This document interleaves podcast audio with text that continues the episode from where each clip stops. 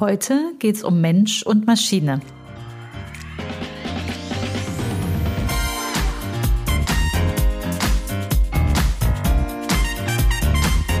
Herzlich willkommen zum Podcast Chancen denken, wie wir die Zukunft leben wollen.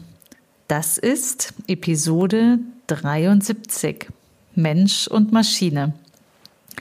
Ich bin Andera Gadeib, Digitalpionierin, Serienunternehmerin und Buchautorin. Mein Thema ist es, eine gute Zukunft zu gestalten mit dem Digitalen. Ich bin Expertin darin, richtig große Ziele zu erreichen, digital und analog. Immer mit dem Menschen im Mittelpunkt und für eine gute Zukunft. Wenn du wissen willst, wie du ins Tun kommst, dann hör hier rein. Danke, dass du dir Zeit nimmst. Los geht's was du heute mitnimmst. Erstens, wie der Mensch die Oberhand behält. Zweitens, warum ein Perspektivwechsel wichtig ist.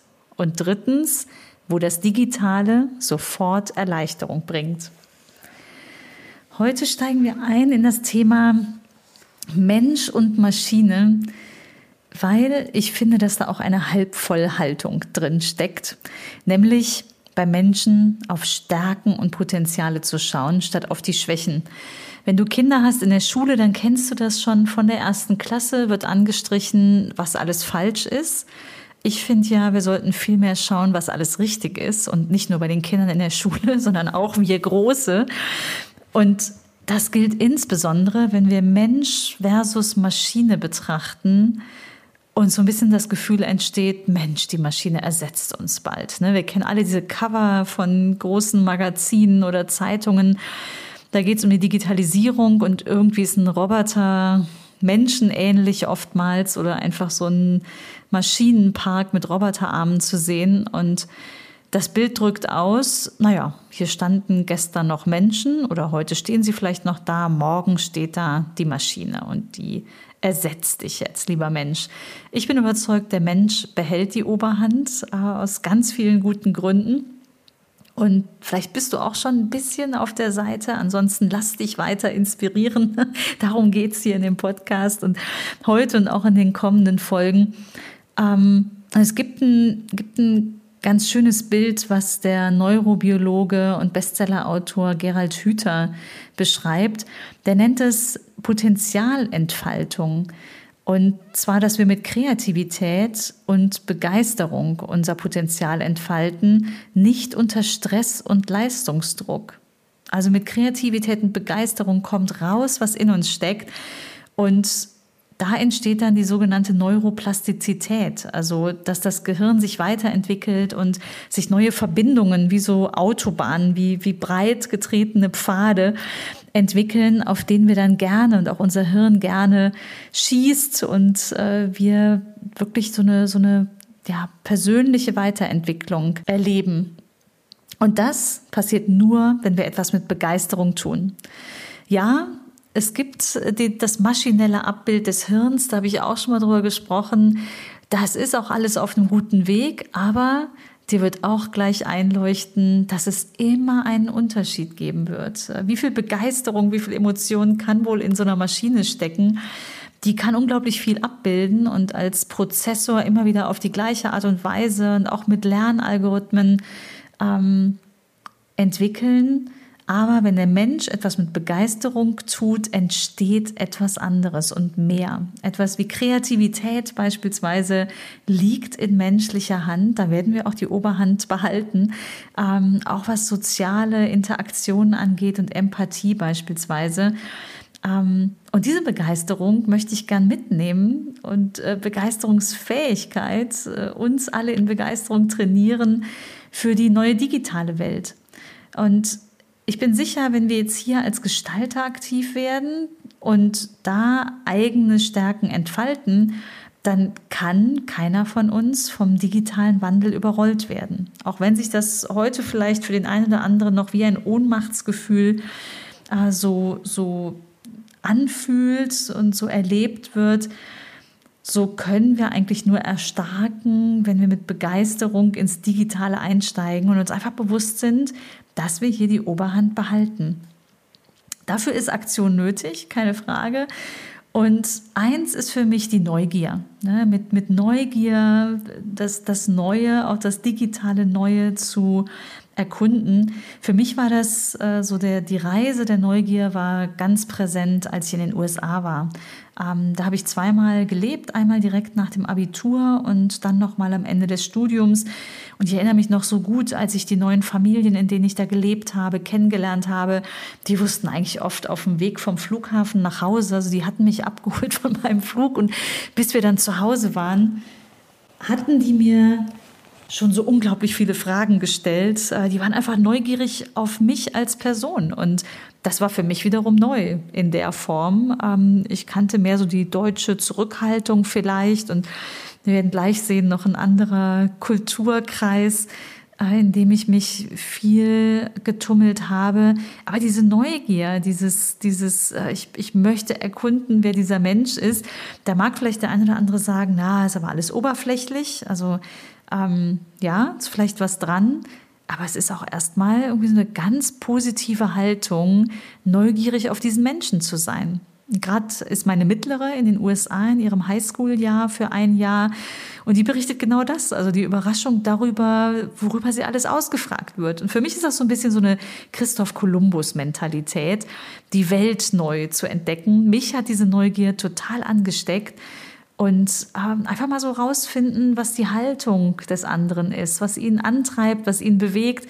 Vielleicht war das auch nicht zuletzt der Grund, warum ich dann in die Marktforschung gegangen bin und äh, die Online-Marktforschung Dialego, mein erstes Unternehmen gegründet habe, weil es mich wirklich antreibt, den Menschen zu verstehen und dann in seinem Sinne zu handeln. Also zu verstehen, was ist ähm, das, was, was ein Kunde beispielsweise bewegt, wenn, wenn ich eine Innovation mit entwerfen darf?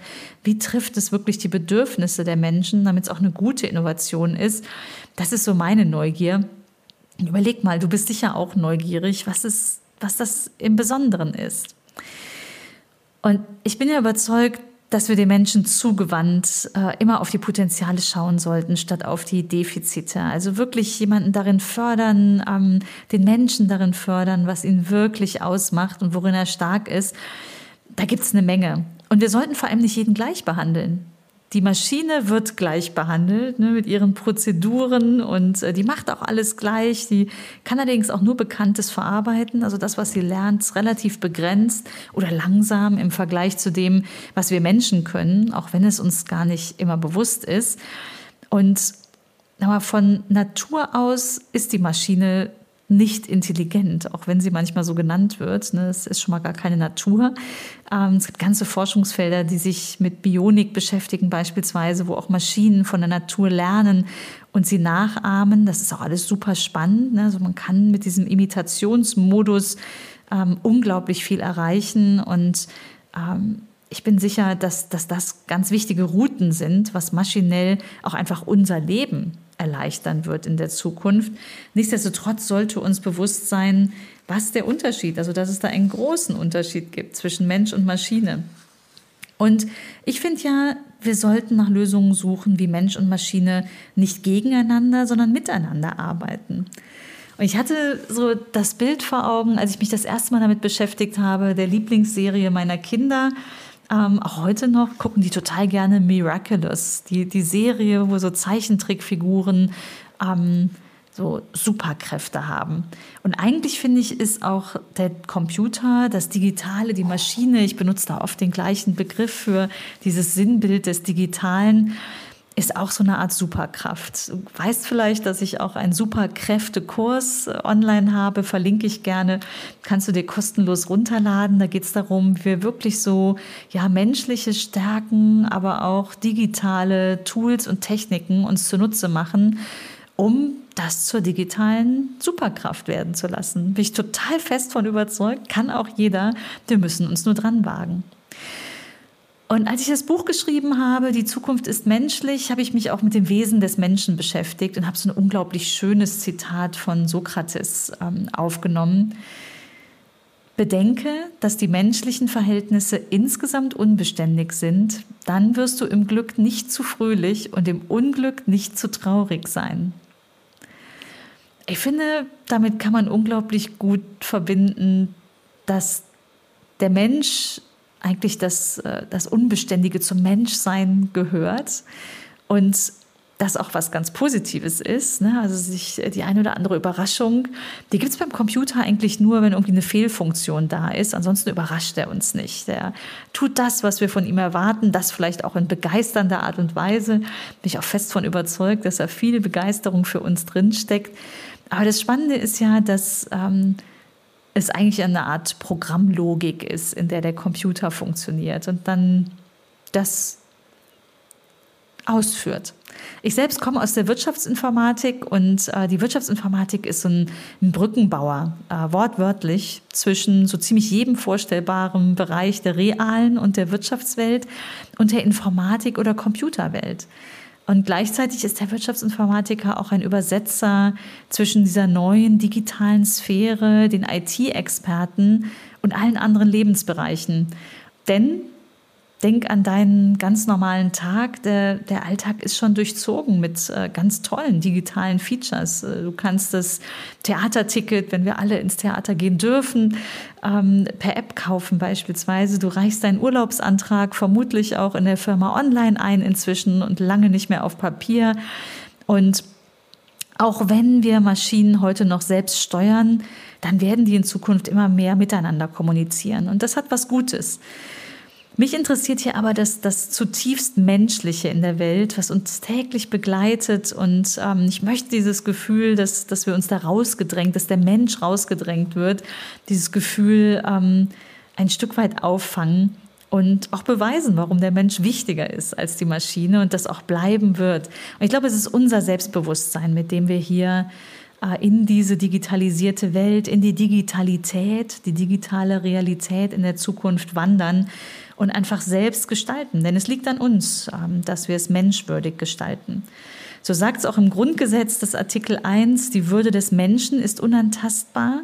Das gilt genauso in der digitalen Welt. Und ich finde dieses würdig gestalten, die Zukunft würdig gestalten, tatsächlich ähm, ganz zentral. Es ist auch mein Herzensthema. Und äh, deswegen ist dieser Podcast mir auch so wichtig, Inspiration mit rauszugeben, dir an die Hand zu gehen, äh, zu geben, was du tun kannst für, für deine positive digitale Zukunft und die der Gesellschaft. Denn ich bin überzeugt, wenn wir die digitalen Möglichkeiten nutzen und den, den digitalen Wandel als Gesellschaft so gestalten, dass der Mensch wirklich im Mittelpunkt steht, dann wird es eine sehr gute Zukunft für uns, äh, für unsere Kinder und unsere Kindeskinder. Und das ist eigentlich egal, ob du ähm, Kinder hast, Elternteil äh, bist, ob du Manager bist, Verantwortung trägst, eine Firma oder Schüler. Ähm, es ist ganz egal, jeder von uns trägt seinen Teil der Verantwortung und ist auch mitverantwortlich, diese positive digitale Zukunft zu gestalten. Und dazu gehört aus meiner Sicht ähm, eine Aufklärung darüber, was technologisch geht und wie wir es beeinflussen können und ähm, wie wir so unsere eigene Zukunft gestalten können ähm, sei es jetzt beruflich oder auch privat, das geht auch im Ehrenamt beispielsweise. Und ähm, ich bin sicher, da, da hast du jetzt auch schon eine, eine gute Vision vor Augen, sonst würdest du meinen Podcast nicht hören, was eine gute Zukunft für dich bedeutet. Und das Digitale kann Leben retten. Ich habe es schon selbst erlebt in, in der eigenen Familie, wie dann digitale Technologien ähm, des, des äh, beispielsweise digitalen Notarztes, der im Krankenwagen schon mit präsent ist, ähm, einfach ja, Leben rettet. Ne? Und das ist jetzt ein krasses Beispiel, aber ich brauchte an einem Punkt meines Lebens auch so ein, so ein äh, krasses Beispiel, ehrlich gesagt, und so ein Wendepunkt, ähm, wo ich einfach nochmal drüber nachgedacht habe, gemeinsam mit meiner Familie, was willst du denn eigentlich im, im Leben machen? Ne? Also in dem Moment, wo, wo man vielleicht äh, aus der Angst, jemanden zu verlieren, der einem wichtig ist, rauskommt und es äh, geschafft hat, dann wirklich zu überlegen, ja, was, was tun wir denn eigentlich in diesem Leben? Und uns wurde damals klar, mit drei Kindern, ähm, äh, Firmen, äh, zwei Jobs und etlichen Ehrenämtern, es ist einfach zu viel. Ne? Und ähm, es war so ein Moment, wo wir aus der Angst heraus, dass es, dass es uns zu viel wird, schon zu viel ist, gehandelt haben. Und neurobiologisch kennen wir nur drei Reaktionen, wenn wir Stress oder Angst haben, nämlich Flucht, Schockstarre oder Angriff. Und äh, wir haben uns damals für den, den, den positiven Angriff, so nenne ich das gern, schalte um auf positiven Angriff entschieden. Und ich habe beispielsweise ganz viele Ehrenämter aussortiert. Wie habe ich das gemacht? Ich habe mir überlegt, ähm, wo stimmt das Verhältnis zwischen meinem positiven Zutun und dem Aufwand nicht? Also ich bin manchmal für ein Treffen nach Berlin geflogen, hin und zurück war der ganze Tag weg und ich war vielleicht eine Dreiviertelstunde da das war jetzt nicht mehr die Veränderung, die ich mir vorgestellt habe. Ähm, sowas habe ich gestrichen. Oder wo es menschlich nicht harmonierte und ich unglaublich viel Energie darauf aufbringen musste, nicht thematisch voranzukommen in einem gemeinsamen Projekt, sondern ich mich an den Menschen abgearbeitet habe und umgekehrt. Das kommt leider vor und da entsteht Veränderung nicht im positiven Sinne oder zumindest nicht mit Leichtigkeit. Ich glaube, ich habe so ein Projekt vor Augen.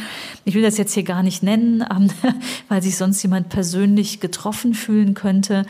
Ähm, aber da haben wir mit ganz viel Enthusiasmus gemeinsam etwas vorangebracht und auch wirklich im Guten, das gibt es auch heute immer noch im Guten, aber ich bin irgendwann rausgegangen aus diesem Projekt, obwohl es mir immer noch ein Herzensprojekt ist, weil es menschlich einfach nicht harmonierte, weil ich nicht die gleichen Werte teilte mit äh, Teilen dieser Gruppe.